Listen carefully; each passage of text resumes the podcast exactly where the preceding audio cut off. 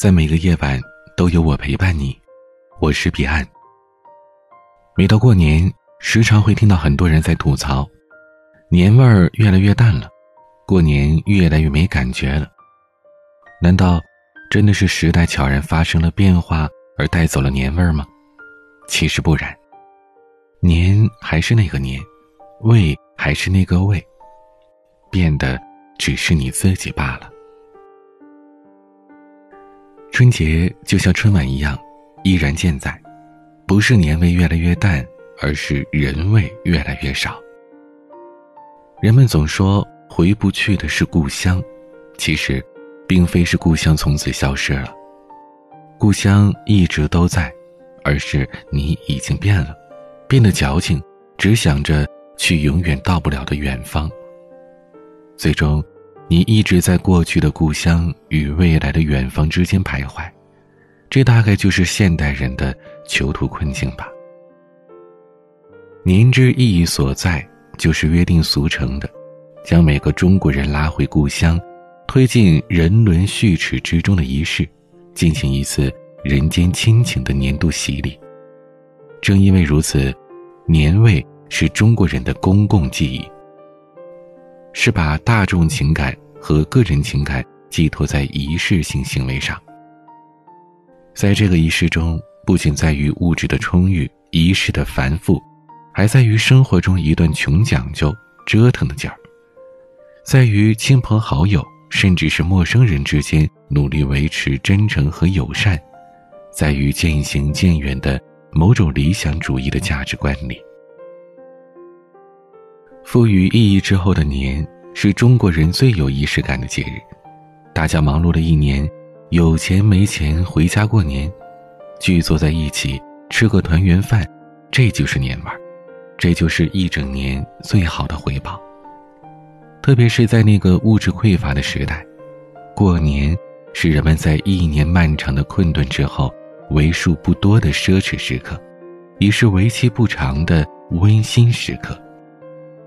一家人披红挂彩，一身新衣，杀猪宰鸡，一桌好菜，尊老爱幼，一家和气。所以，儿时的我们谁都想天天过年，所以很多人在外再远也要回家过年。在儿时，我们还是过年的主角，穿新衣，收红包，放鞭炮，除夕守夜，初一拜年，初二去外婆家。这不可动摇的传统过年三件套，然后初三开始就是走亲访友。一个家族的血缘、地缘、社缘就是这么维系着，看似有些多余，却让你能时刻感受到自己是树状结构中的一员，人与人之间是紧密相连的。正因为如此，在城市当中学习工作的我们。已经适应了原子状态的孤独生活，却在春节中无法成为孤岛，被人情往来的轰炸搞得浑身不自在，一下子恍然不知所措。而这种不知所措，恰恰说明我们不单单只有自己一个人。这种感受其实才是年的正确感受，亲情才是中国的信仰，年是亲情的朝圣。正是在这样一场五味杂陈的过年仪式中，我们年复一年，不少人终于长大成人，乃至两鬓染霜，慢慢成为了过年的配角，甚至开始要努力的营造过年的气氛了。就像我，年夜饭的任务也从我父亲手中接过了勺，这是复原记忆中的仪式化行动，并且。传递给了自己的子女们，这就是传统力量。这股力量是无形而巨大的，它流入了我们的血液，拓进了我们的记忆深处。但只要轻轻一触碰，就像过电影一般，一幕幕的闪现在了眼前。这是属于我们中国人的年轮。年味儿没变，变的只是人味儿。随着我们身上的年轮日益增多，我们烦恼越来越多，离家越来越远。就像小时候我们觉得自己可以拯救世界，可现在发现，整个世界都拯救不了自己。或许我们慢慢明白，自己才是有限之物，开始对故乡和亲情有了更深刻的理解。正是这种成长，让回家过年才变得是别有一番滋味。或许是离家方知亲情贵的感恩，或许是近乡情更怯的矜持，又或许是子欲养而亲不待的焦虑。这也是年的丰富味道。年味，才是人间最忧郁的烟火味。年，恰如我们心中的故乡，一直在那儿。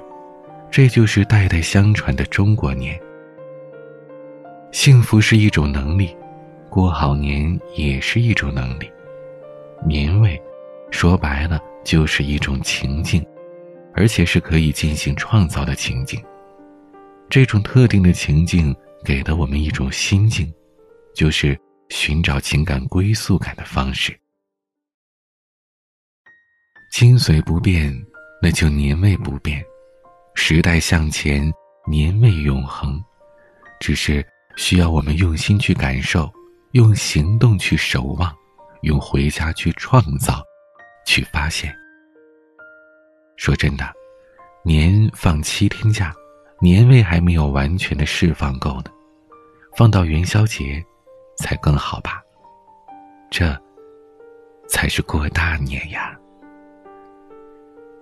新的一年，祝各位全家幸福、平安慷慨。我是彼岸，欢迎关注我的微博、抖音，搜索 DJ 彼岸。每个夜晚用声音陪伴你。我是彼岸，晚安。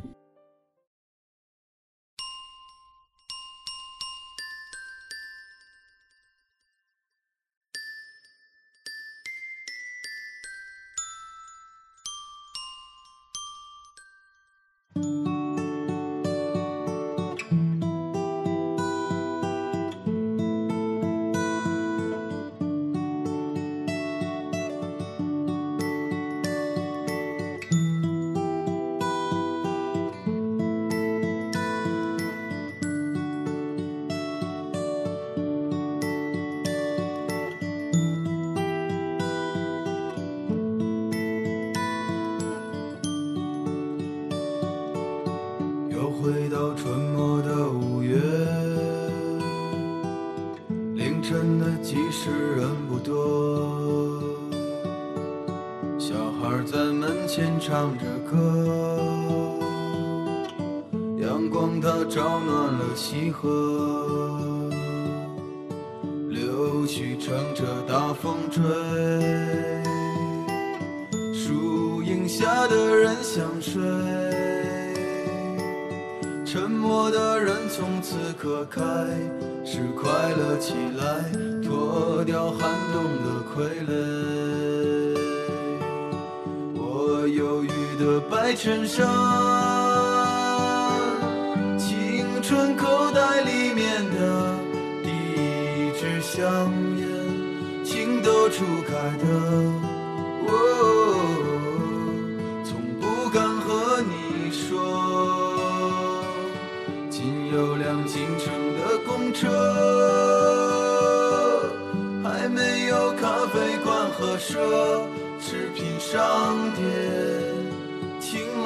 天下，昂头的笑脸，爱很简单。